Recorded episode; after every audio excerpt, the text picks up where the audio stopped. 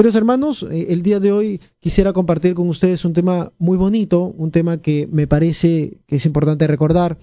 Hace unos días atrás recordaba la llegada del Papa Francisco a nuestro país, ¿no? Ya pasaron casi dos años y un poco más, ¿no? Conversando con un amigo, decía, ya han pasado dos años y el tiempo pasa volando, ¿no? Respecto de la visita de nuestro querido Papa Francisco. Y siempre es bueno recordar la figura del Papa recordar la vida personal del Papa Francisco, la figura que implica el Papa como romano pontífice, fundamento de unidad y de comunión entre todos los cristianos, ¿no? Una característica del romano pontífice es que su poder es universal, es plena, es inmediata, ¿no? Y sobre todo es un poder que permite el caminar de la Iglesia a un gobierno adecuado y aspirando nosotros a la santidad. Por ello, yo quisiera compartir con ustedes ¿no? algunas pequeñas ideas a la luz de nuestro querido Papa Francisco. Que primero empezamos un poco recordando lo que nos pasó hace dos años y medio atrás, ¿no? ese acontecimiento magno para la historia de nuestra República Peruana, de recibir una vez más la visita de Romano Pontífice. Primero hacemos un compartir de ideas, de recuerdos de esa época, digo esa época como si hubieran pasado diez años, pero apenas han pasado dos años y un poquito más. Y luego, pues, vemos algunas visiones que tiene nuestro querido Papa Francisco para nuestra Latinoamérica querida.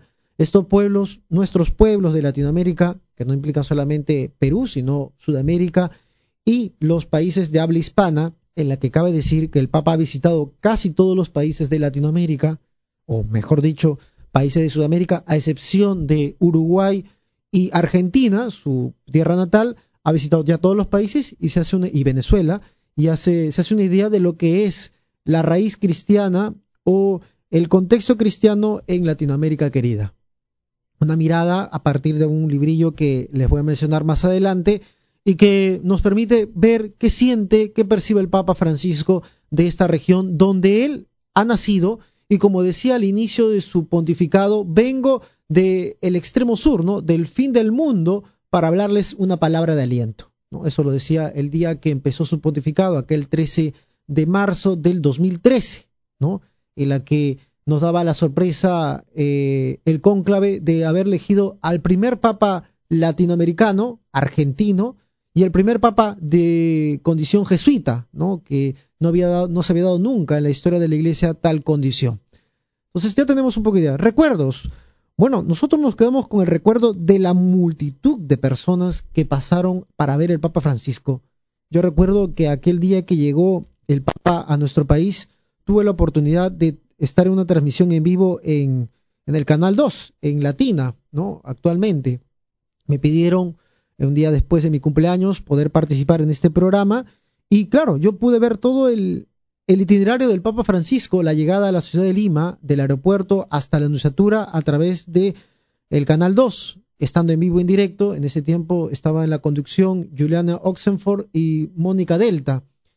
Y recordaba que, que era un camino interesante, ¿no? Porque los medios de comunicación, no solamente de índole católica, sino en, en general los medios de comunicación de nuestro país, le pusieron una 100% de atención a todo el paso del Papa Francisco desde que llegó al aeropuerto hasta que llegó a la anunciatura. Y me pidieron justamente acompañar la transmisión en vivo de ahí, acompañado de estas dos conductoras, con una experiencia muy interesante, porque la experiencia era que, y lo comparto con ustedes, es que Juliana Oxenford era bastante incisiva en algunos puntos de iglesia un tanto polémicas, ¿no? Y lo hacía porque es su modo de ser, ¿no? Y uno como sacerdote tiene que comportarse de manera alturada y no buscar ni la discusión, ni mucho menos en ese día que llegaba el Papa Francisco. Pero dentro de toda esa búsqueda incisiva, polémica, había un calor cristiano, un afán de querer conocer más y también tener un deseo de que la iglesia tenga una mejor figura.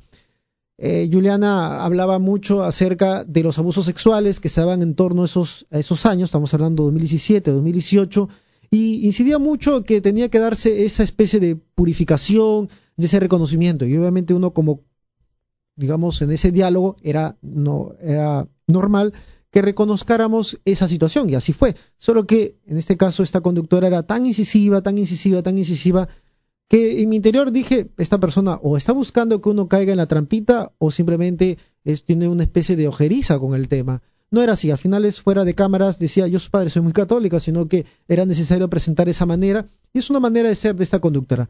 A distinción de Mónica Delta, que es una persona un poco más centrada, no quiero decir que sea católica, simplemente más centrada en sus comentarios acerca del cristianismo. Y creo que sí, en general, son personas bautizadas, con mucho respeto y con mucha cercanía a la iglesia, pero pedían una iglesia un poquito más eh, envuelta en las situaciones del mundo, no mundana, sino más envuelta, más involucrada, más fijada, y una iglesia que reconociera sus pecados o reconociera sus debilidades por parte de los ministros sagrados. Y creo que era, era normal. Igual era un día importante y lo recuerdo como una anécdota sin lugar a dudas, ¿no? Estuvimos dos horas y medias ahí en la cabina de estudios en vivo y en directo, ¿no? En la que mucha gente me escribía en ese momento cuando me veían hablando con Mónica Delta y con Juliana Oxenford, que no es poco, ¿no? Para algunas personas, sobre todo que son personas periodistas de mucha calidad, ¿no? En su tiempo periodístico y por supuesto de mucha influencia en la actualidad. Bueno, fue una anécdota muy interesante poder ver al Papa acompañado de estas dos personas en la que ciertamente se les veía muy sensibles a ellos y también la transmisión por ver a un papa que llegaba después de casi 35 años, bueno, poco menos, 31 años a nuestro país. El Papa Juan Pablo II había venido en el año 89, 88, si más no me acuerdo, y habían pasado casi, pues eso, 30 años, un poco menos, ¿no? De respecto del último Papa de, a nuestro país peruano. Por tanto, la emoción era sin lugar a dudas, tanto en la cabina como en los reporteros que se encontraban ahí. Recuerdo también que se sensibilizó una de ellas, ¿no? En plena transmisión vía microondas, cuando dijo, he tocado al Papa Francisco, lo he podido saludar. Y era una emoción que embargaba a todos nosotros. Por supuesto, quienes hablaba todavía no conocía en persona al Papa Francisco y no tuve, bueno, la oportunidad lo tuve posteriormente, así de manera muy rápida, ¿no?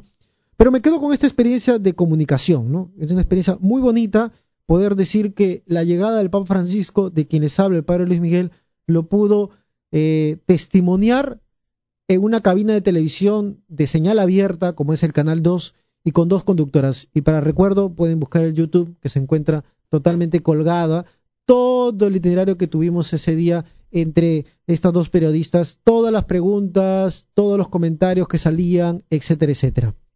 Primera anécdota Primero recuerdo muy personal de esto. Segunda anécdota que no le he contado nunca en público, pero sí le he contado a nivel privado, es que tuve la oportunidad de estar en el discurso que dijo el Papa en el Palacio de Gobierno. Y alguno dirá, pero padre, ¿cómo lo obtuvo? No fue con un pase precisamente, sino fue a través de cosas casualidades de la vida. Estábamos con mi párroco, no voy a mencionar el nombre, y eh, estábamos en la Plaza de Armas. Queríamos ver al Papa Francisco cuando llegara, porque ese día llegaba de Puerto Maldonado y llegaba al Palacio de Gobierno y por lo menos conformarnos con verlo pasar con el Papamóvil. Pero por una cosa u otra, eh, por situaciones, digamos, providenciales, voy a poner así, de la vida, tuve la oportunidad de entrar junto con la, digamos, la comitilla, no, comitilla, con la comitiva, voy a corregirme, la comitiva de los obispos de nuestro país. Y detrás de ello entramos hacia el Palacio de Gobierno. Nos sentamos muy atrás y desde ahí sentado pude poder escuchar y ver al Papa Francisco en el discurso que dijo al entonces presidente de la República, Pedro Pablo Kuczynski, a su equipo de ministros, a toda la clase política de ese tiempo, también los jugadores de fútbol, creo que estaban ahí, me parece, incluido el director técnico Ricardo Gareca. Recuerden que por esa época habíamos clasificado al Mundial y estaba, toda la efervescencia del fútbol vinculado justamente con la presencia del Papa Francisco.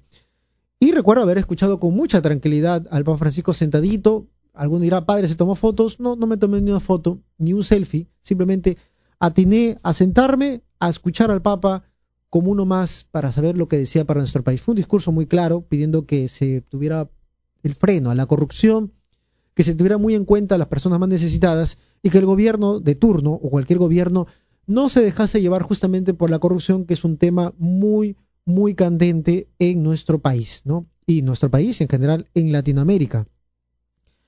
Y mencionando una y otra vez la presencia de los santos también en el Perú. Esa es una imagen que me quedó muy claramente de esta experiencia del Papa Francisco aquí en el Perú.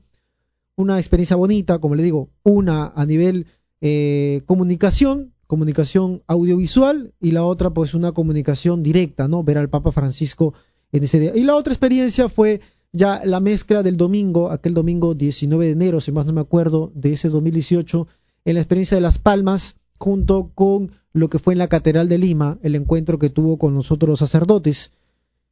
En general, la experiencia fue bonita, eh, hubiera querido más experiencia, más cercanía, me refiero no del Papa, sino más cercanía mía hacia él, eh, estar más cerca, pero se entiende que había muchísima gente que quería tocar, ver al Papa Francisco y sentir su presencia entre nosotros.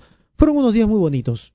Creo que cuando comparto estas anécdotas y estos recuerdos con ustedes, le permite justamente ambientar un poco este tema de hoy día, que es recordar al Papa Francisco en nuestra visita al Perú. Más allá de lo que dijo en su magisterio, de esos días tanto en Puerto Maldonado, en Trujillo y también en la ciudad capital, más allá de ello, la experiencia de cercanía que tuvimos.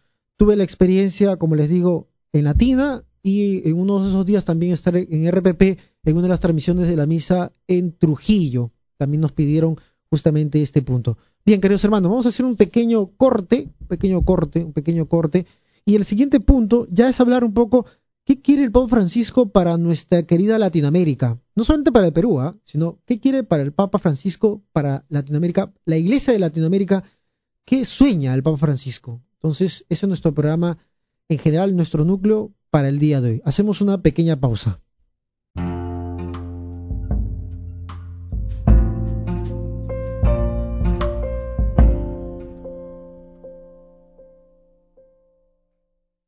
Estos recuerdos tan bonitos de la visita del Papa Francisco al Perú, que me venía a hacer como una especie de, abrir ¿no? este tema que es el Papa Francisco y la visión que tiene de nuestra querida Latinoamérica. Él es un Papa, y ahora sí entramos en tema, que viene de nuestra región, de nuestra región de Latinoamérica. Es un Papa que ha nacido, ha vivido, ha ejercido su ministerio en las circunstancias socioculturales socioeconómicas de nuestros pueblos. A diferencia de los papas anteriores, y no le restan mérito, cuando han venido de Europa a América Latina, caso como Pablo VI, que llegó a México y a Colombia, si más no me acuerdo, llegó a México, se tiene que corregir, fue el primer papa en ir a Latinoamérica, un gesto noble y muy importante, acuérdense allá por los años 50, y obviamente de Juan Pablo II, que recorrió todo el mundo y pasó por toda Latinoamérica, podemos decir que todos los países de Latinoamérica tienen un recuerdo de Juan Pablo II. Aún así, son personas que han nacido y han vivido en Europa. Y Europa es culturalmente, económicamente, distinto a nosotros. Tienen otros retos, tienen otra visión de la vida, ¿no? Y eso no quiere decir que sean superiores, sino que tienen una visión distinta. Y por tanto, el modo de generar, hacer o crecer iglesia puede variar y no va siempre al ton y al son de la iglesia en Europa. En la iglesia de Europa a veces se testimonia una descristianización, cosa que en nuestra querida Latinoamérica no lo vemos de manera tan acelerada como lo vemos en Europa. Por tanto, es un detalle, no digo que sea un defecto, sino un detalle no poco importante, que cuando los papas han venido de Europa para América Latina, lo han visto siempre con la visión de Europa, y no los que han vivido han nacido. En cambio, Aquí tenemos una ventaja no pequeña, por tanto sus aportes no son pocos acerca de Latinoamérica. Nuestro querido Papa Francisco, Jorge Mario Bergoglio, nació en Argentina, un país latinoamericano que tiene los retos y las preocupaciones de cualquier otro país de Latinoamérica. No es un país del primer mundo, si bien es cierto, Argentina está clasificado como un país un poquito más allá, más arriba de nosotros que el Perú en lo económico y lo cultural, Igual pertenece a Latinoamérica. Fueron pueblos evangelizados de la corona española. Fueron pueblos que se han independizado y han generado república al paso de los años. Tienen más tiempo de república que nosotros. ¿no? Acuérdense que el libertador San Martín pasó por ahí y fue las primeras naciones que fueron independizadas respecto de la corona española. El Papa Francisco ha palpitado en su ministerio la carencia en la pobreza, en la corrupción, en la dictadura, en la situación de los sacerdotes que buscan dar algo más allá que simplemente la palabra de Dios a la gente, en la situación de olvido también, en la situación de descuido por parte de la naturaleza en este caso concretamente de la Amazonía. También hay una especie de, percepción o sensibilidad para con las personas enfermas y las personas olvidadas, los que son menos tenidos en cuenta por la economía de mercado actual. Él ha vivido en carne propia. Ha nacido en un seno de una familia italiana, bueno, de, origen italiano, de clase media baja, o clase media en todo caso. Y su iglesia o su vocación ha crecido en torno a ello. Por tanto, al venir a Latinoamérica, ha venido ya con esa carga, con esa idiosincrasia suya. Es un argentino, un argentino que es suelto, porteño él, de Buenos Aires, que todo lo dice con claridad, sin buscar maquillar las cosas, como decimos acá también, a calzón quitado, o sea, sin más. Y eso a veces genera un poco de incomodidad para un ámbito eclesial, no, no digo que es toda la iglesia eclesial, que está acostumbrado siempre a las palabras bonitas y evitar lo eclesiásticamente incorrecto. El Papa Francisco siempre intenta hablar las cosas con un poco de claridad para nuestro tiempo. Y como le digo, cuando ha visitado Latinoamérica, no es que es la primera vez que visitaba Latinoamérica, sino que era su casa, es su tierra, es su cultura. Claro, la cultura de la Argentina, la cultura de su iglesia, pero que desde ahí podemos entender la cultura latinoamericana y más en concreto la cultura en Sudamérica, en la que compartimos muchos elementos en común. Y un elemento en común que compartimos toda Sudamérica es la fe. Gran porcentaje de católicos se encuentra en Sudamérica. Las manifestaciones populares son de Sudamérica, gran parte, México también. Por tanto, el Papa percibe eso y lo siente en carne propia. De tal manera que al llegar a Latinoamérica, o cuando ha hecho esas visitas a Latinoamérica, nos recuerda algo que él mismo vive. Y también nos presenta retos que él siente que como arzobispo de Buenos Aires en aquel tiempo, eran también, pueden ser aplicados cada uno según sus circunstancias a Latinoamérica. ¿Qué características, le preguntan al Papa Francisco, debe tener el Intiquic, la entidad de una persona que se dedica a la política, a la preocupación de los pueblos y debe tener esa consonancia con el cristianismo en Latinoamérica concretamente, le preguntan al Papa Francisco. Y vale la pena mencionar cuál es la identidad que tiene o piensa que el Papa, que un político, una persona dedicada a las redes sociales, y no me refiero sacerdotes o religiosos, sino en general laicos, es importante la idea que tiene. Me menciono y lo leo. La identidad del político católico no es el de que va a misa y después tiene su vida al margen del Evangelio o su vida política a veces corrupta. No, dice el Papa Francisco. Su vida cristiana tiene que permear su actividad familiar, laboral, política, etc. El identiquí, es decir, el DNI del político católico latinoamericano es la doctrina social de la Iglesia llevada adelante. Quizás hoy en día las expresiones que más llegan son ciertos discursos de los movimientos populares. Lo que pide el Papa para una persona en Latinoamérica, sobre todo para una persona que dirige y es líder de opinión, es que tenga una permeabilidad del Evangelio en su vida, es decir, que toda su vida debe abarcar el Evangelio. O el Evangelio debe abarcar toda su vida, dicho al revés. No solamente la parte devocional cultural o ritual, sino todo, todo, todo, todo, todo, todo. Eso es un reto que plantea el Papa para Latinoamérica porque él ha vivenciado aquí que no siempre estamos en esta ecuanimidad. Punto importante, ¿no? Si ahorita lo miramos en nuestro país, no siempre vemos estos elementos tan asociados, ¿no? La persona que dirige cosas o está en dirección de los pueblos no necesariamente, digo cristianamente, y si se manifiesta cristiano, no necesariamente está como que vinculado a este punto. Hay otra pregunta que le lanzan al Papa. ¿La opción preferencial por los pobres debería ser parte de esta identidad de la persona que se dedica a la labor política en Latinoamérica? Y dice el Papa, entra en la definición, claro, porque los pobres son el centro del Evangelio y la opción preferencial es una consecuencia para subrayar la actividad de un cristiano en la vida social. Y menciona una cita del Evangelio de Lucas para fundamentar que esta opción no es una opción política, sino una opción inspirada en el Evangelio, pero que luego tiene que canalizarse a través de las personas que lideran estas acciones sociales.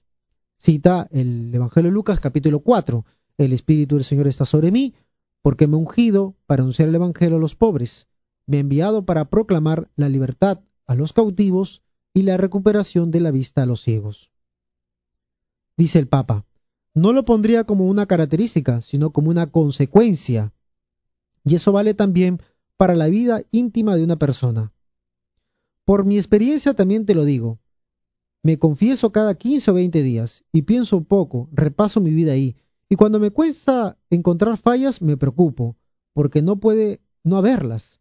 No puede haber no puede no haber incoherencias, odios, broncas. El sentirse pecador, necesitado de perdón, es también parte de la identidad del católico y del político católico en Latinoamérica. No puede ser un político que se siente perfecto porque se la sabe todas. La fe la tiene en la cabeza, pero no le bajó al corazón ni a las manos. Y eso no es fe, es simplemente teoría de fe o creencia. Palabras fuertes del Papa y quizás es un defecto que estamos en Latinoamérica, que solamente vinculamos lo cristiano a lo eclesial, es decir, la iglesia, ¿no? el templo. Y lo que dice el Papa tiene que trasladarse también a la vida. Lo que repaso yo en mi vida de conciencia también involucra mis acciones personales o sociales. Esto que dice el Papa acerca de la política o los políticos latinoamericanos vale también para todos nosotros en nuestras distintas circunstancias en otro punto de la entrevista, le dice, le preguntan, ¿la iglesia está preparada para hablarles a los políticos? Y dice acá, depende. Los obispos franceses ciertamente sí, por ejemplo. Hace más o menos 20 años hicieron un documento llamado Política, un tema de todos. Y el año pasado lo han resucitado con un texto llamado Reencontrar el sentido de la política. A nivel latinoamericano, hay pastores que saben hablar con la política. Pero por favor, dice el Papa Francisco, tener en cuenta que hablar no es pedir. Hablar es escuchar y responder, dialogar y no buscar una ventaja. Me olvidó decir, ese es un libro, una entrevista que le hacen al Papa Francisco con un, un periodista llamado Hernán Reyes Alcaide y que tiene como título, está en la edición Planeta, llamada Latinoamérica fue escrito, si más no me acuerdo, en el año 2017, o sea, pocos meses antes de venir a nuestro país. Y la frase, volviendo a la idea, el Papa destaca que la Iglesia, y sobre todo quienes encabezan la Iglesia, que son los obispos, tienen que hablar con la política. Y hace bien el, el énfasis, con la política, no de la política. Con porque tienen que establecer puentes para saber socorrer y ayudar a los pueblos necesitados. Hablar es escuchar, dice el Papa, y responder, dialogar, no buscar ventaja. Y aquí viene una idea que le voy a dejar para el siguiente bloque, que es la corrupción para el Papa Francisco y cómo lo mira en Latinoamérica, porque es un tema muy crónico, no solamente en el Perú, sino en muchos países en estos últimos cinco años. Es más, cuando hizo sus visitas aquí a Latinoamérica, estaba en el contexto de corrupción. En el Perú, en Brasil, en Colombia, en Chile, en la propia Argentina. Todos sabemos los temas de los temas de corrupción que ha habido a causa de compras y ventas por proyectos de desarrollo, sobre todo en temas de carreteras, que ha involucrado a gobiernos y por tanto al involucrar gobiernos implica muchas personas y mucha gente, poca gente se ha beneficiado de este punto. Entonces es un tema muy fuerte que el Papa no puede pasar de lado y sobre todo para Latinoamérica. Puede ser que en Europa también lo haya, pero no es el tema más acelerado ni el tema emergente. El tema para nosotros sí es más emergente y por eso el Papa quiere dar una respuesta. Dejo esta pregunta en las tres puntos suspensivos para dejarlo en el siguiente bloque. Hacemos una pequeña pausa, queridos hermanos, y volvemos dentro de un momento.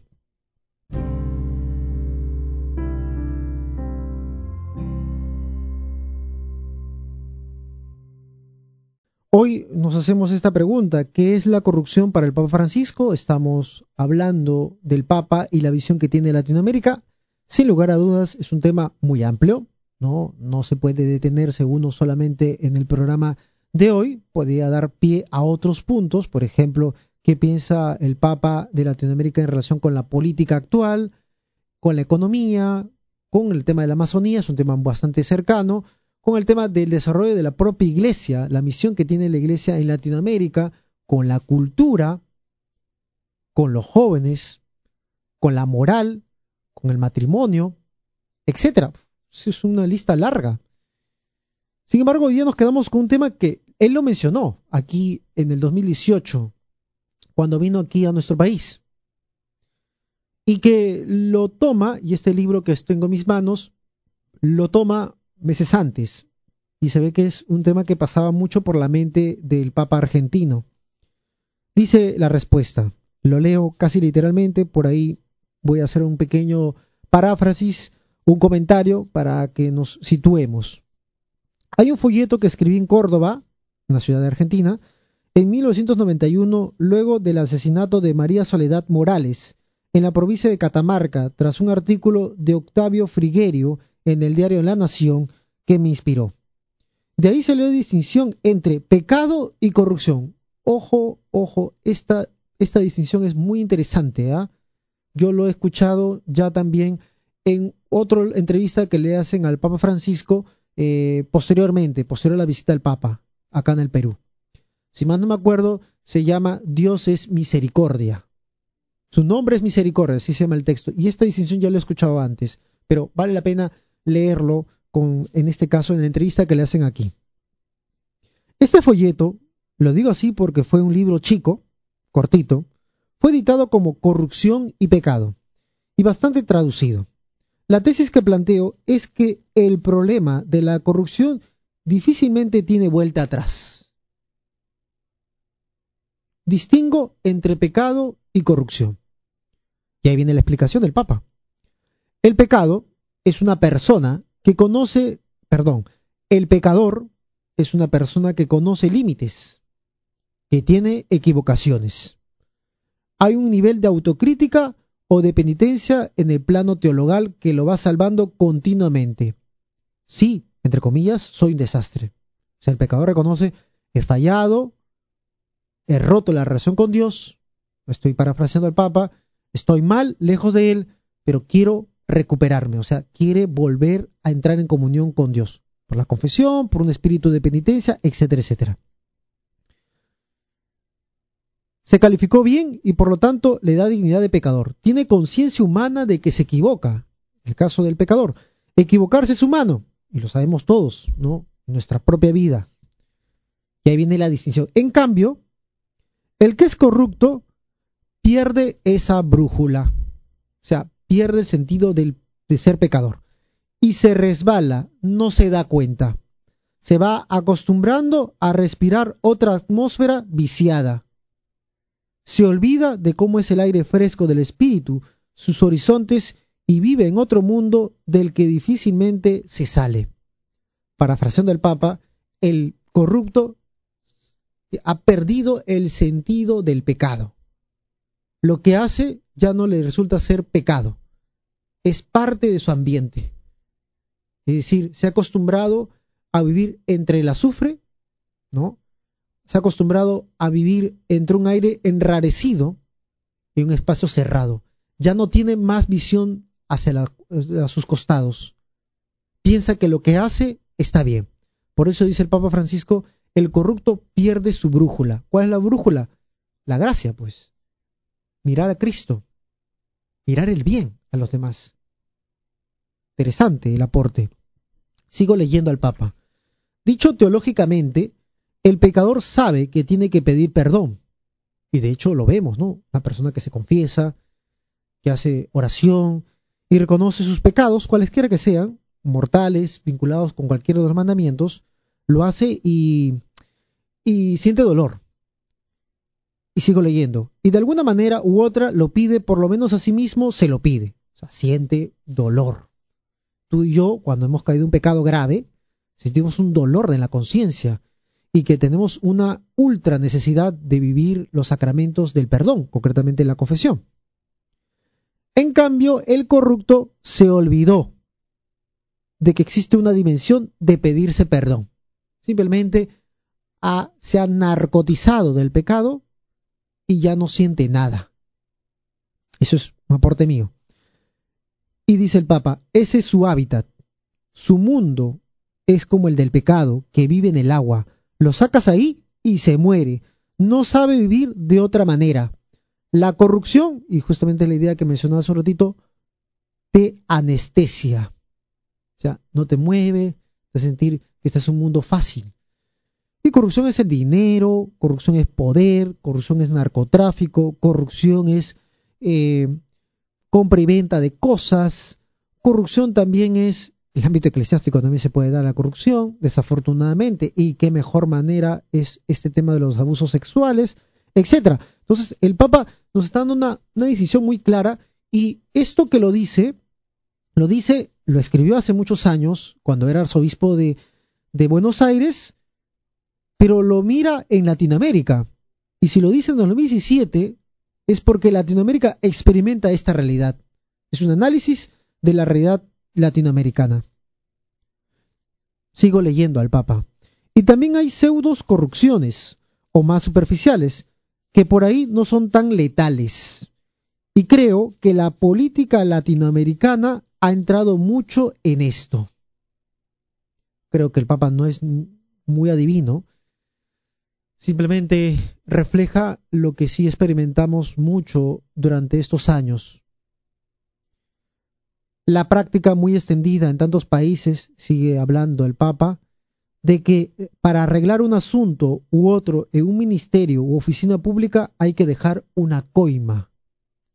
O algo que está apareciendo en varios países, no solo latinoamericanos, el parlamentario que tiene a media familia empleada como asesores parece que no es un tema solamente del Perú, es un tema bastante crónico en muchos países de Latinoamérica y por eso el Papa lo presenta como una realidad emergente, no positiva, claro que sí. Le preguntan al Papa cuáles serían esas pseudos corrupciones, ¿no? Esas corrupciones un poco más mitigadas, disfrazadas o maquilladas, maquilladas, que él llama, que le llama la atención. Y dice el Papa, por ejemplo, un tipo de favores que se hacen porque hay favores que nacen de la amistad, pero hay otros favores que nacen del interés. El favor que no puede ser sospechado de corrupción es el que haces, dice en lenguaje argentino, el que haces desde vos mismo, con lo tuyo, con tu preocupación, con tu bolsillo, con tu corazón y siempre a la luz del día, o sea, aquello que le cueste, ¿no? En cambio, cuando haces favores con lo del otro, o bajo la mesa, a escondidas, que nadie lo sepa, ni la prensa, ni tampoco ningún tipo de fiscalización, es pseudo corrupción. Por eso distinguiría, si lo haces desde lo tuyo o abiertamente, no tiene peligro de resbalar hacia la pseudo corrupción. Pero si vos tapas algo de un favor que haces ahí, hay un riesgo. Es un criterio de discernimiento que presenta el Papa Francisco. Ya después lo podemos aplicar a Latinoamérica. Por tanto, un punto que nos pediría el Papa Francisco en esta generación actual de personas en la que estamos en Latinoamérica es, primero, analizar una realidad concreta que es la corrupción, que ha llevado muchas veces a la pobreza de nuestros pueblos, a la carestía, a la falta de tecnificación, al no progreso que afecta también en la vida espiritual de nuestros pueblos, porque una cosa va de la mano, una ignorancia bastante grave acerca de la doctrina social de la Iglesia, una escasa formación para nuestros políticos o personas que lideran acciones sociales en nuestros países y que lleva como consecuencia la tentación de la corrupción, que piensan que lo mejor será ser corrupto y deslindarse de cualquier tipo de justicia o verdad para buscar solamente un beneficio. Esta es una realidad concreta. Por tanto, como dice el Papa Francisco, nos toca mucho por resolver, porque la corrupción no lo va a resolver ni un gobierno entrante, ni tampoco solamente un gobierno, una política de gobierno. La corrupción, como se encuentra vinculado con el pecado, se tiene que desarraigar de la propia persona, del uno a uno. alguno que me escucha en esta, a esta hora, en esta hora de la radio, mira, padre, yo no soy corrupto, ¿ah? Por si acaso. A mí eso no me ha tocado. A mí nadie me ha dado una coima para gestionar un concurso de una construcción de una carretera. Ni tampoco a mí me toca evadir los impuestos. Ya, es verdad. Si tú me estás escuchando, a ti no te ha pasado este tema. Pero a lo mejor cerca de ti tienes muchas personas que con pequeños actos de corrupción, de coimas, estamos minando nuestra idiosincrasia, nuestra cultura latinoamericana, y por tanto el acercamiento a Dios se hace más difícil. Esta crítica, cuando digo crítica no es en el fan de, de rajar, entre comillas, sino este análisis del Papa, es un análisis que permite a nosotros despertarnos de esta situación. Claro, si despertamos de esta situación de corrupción, a algunos no les conviene, y por ello lleva a que muchas veces esté constantemente tapado, sesgado, ¿no? que no sea tan difundido. Y puede ser que incluso los medios de comunicación nos, no digo no, sino se propongan justamente tener esta actitud de, tapar o ocultar una realidad evidente. Como les digo, y no es que yo sea político, ni tampoco tengo un afán de política, quienes no se benefician de esto es el mismo pueblo de Dios, tú y yo. Cuando la economía no marcha bien, cuando el sistema de salud no marcha bien, cuando altera nuestras relaciones familiares y llevan a otras consecuencias. Lo espiritual va unido a lo material y viceversa. Si lo material no se encuentra ordenado, es difícil que lo espiritual, la fe, llegue sobre ese ámbito. Se genera un bloqueo y una separación.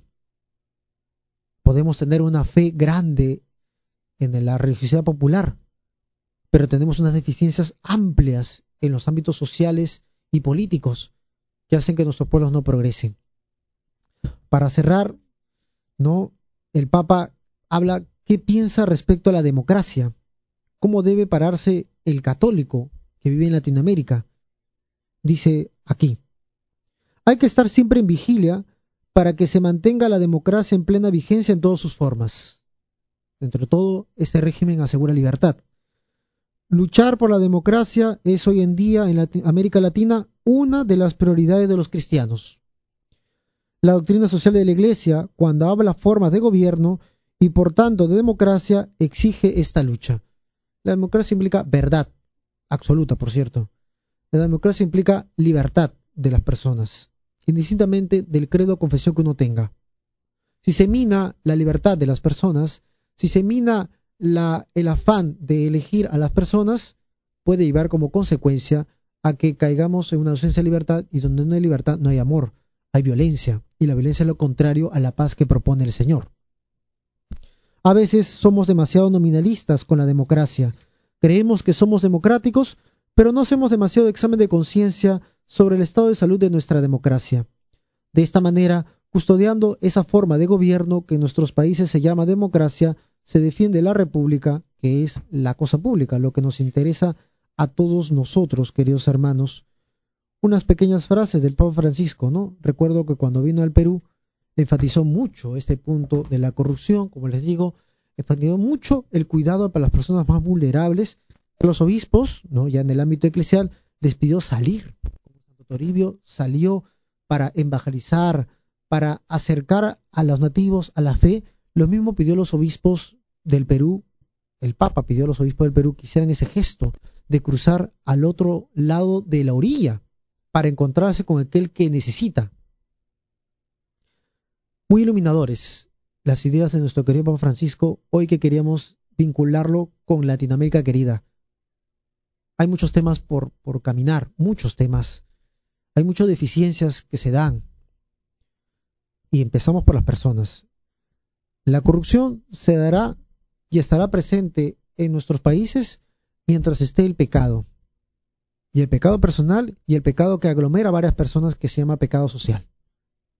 Y si la persona no se da cuenta o no quiere darse cuenta de que anda en el pecado, seguiremos andando en la corrupción. Es un tema muy, muy complicado por andar, pero estamos seguros que con la ayuda de Dios, con la ayuda de la fe, con la experiencia que tenemos de que la fe implica conversión, podremos sacar a muchas personas de ese ámbito. Será difícil, ciertamente, pero no imposible. Queridos hermanos, les agradezco por habernos escuchado en esta noche. Espero que les haya ayudado estas ideas cortitas del Papa Francisco. Creo que la idea es siempre rezar por él, siempre, siempre. De hecho, él lo dice, recen por mí, ¿no? Cada vez que él se acerca a una persona y, habla algo hacia esa persona, le dice, reza por mí. En todos los idiomas, ¿no? En español, en inglés, en portugués, en francés, en cualquier idioma, el Papa dice lo mismo, recen por mí. De hecho, fue lo último que dijo antes de despedirse de Perú, recen por mí. ¿Por qué? Porque necesita hacer esa lumbrera, esa luz en medio de las tinieblas. Y para Latinoamérica es muy importante sus palabras, porque siempre dan una luz de esperanza. Y no lo dice no solamente por ser el Papa Francisco, sino porque en el trasfondo él es Jorge Mario Bergoglio, un fiel bautizado nacido en estas tierras, que también siente y percibe lo que sufre y padece nuestros pueblos. Un saludo para ustedes, queridos hermanos, una buena semana para todos ustedes y por supuesto no dejen de rezar por la iglesia y por el Papa Francisco. Que tengan todos un buen día.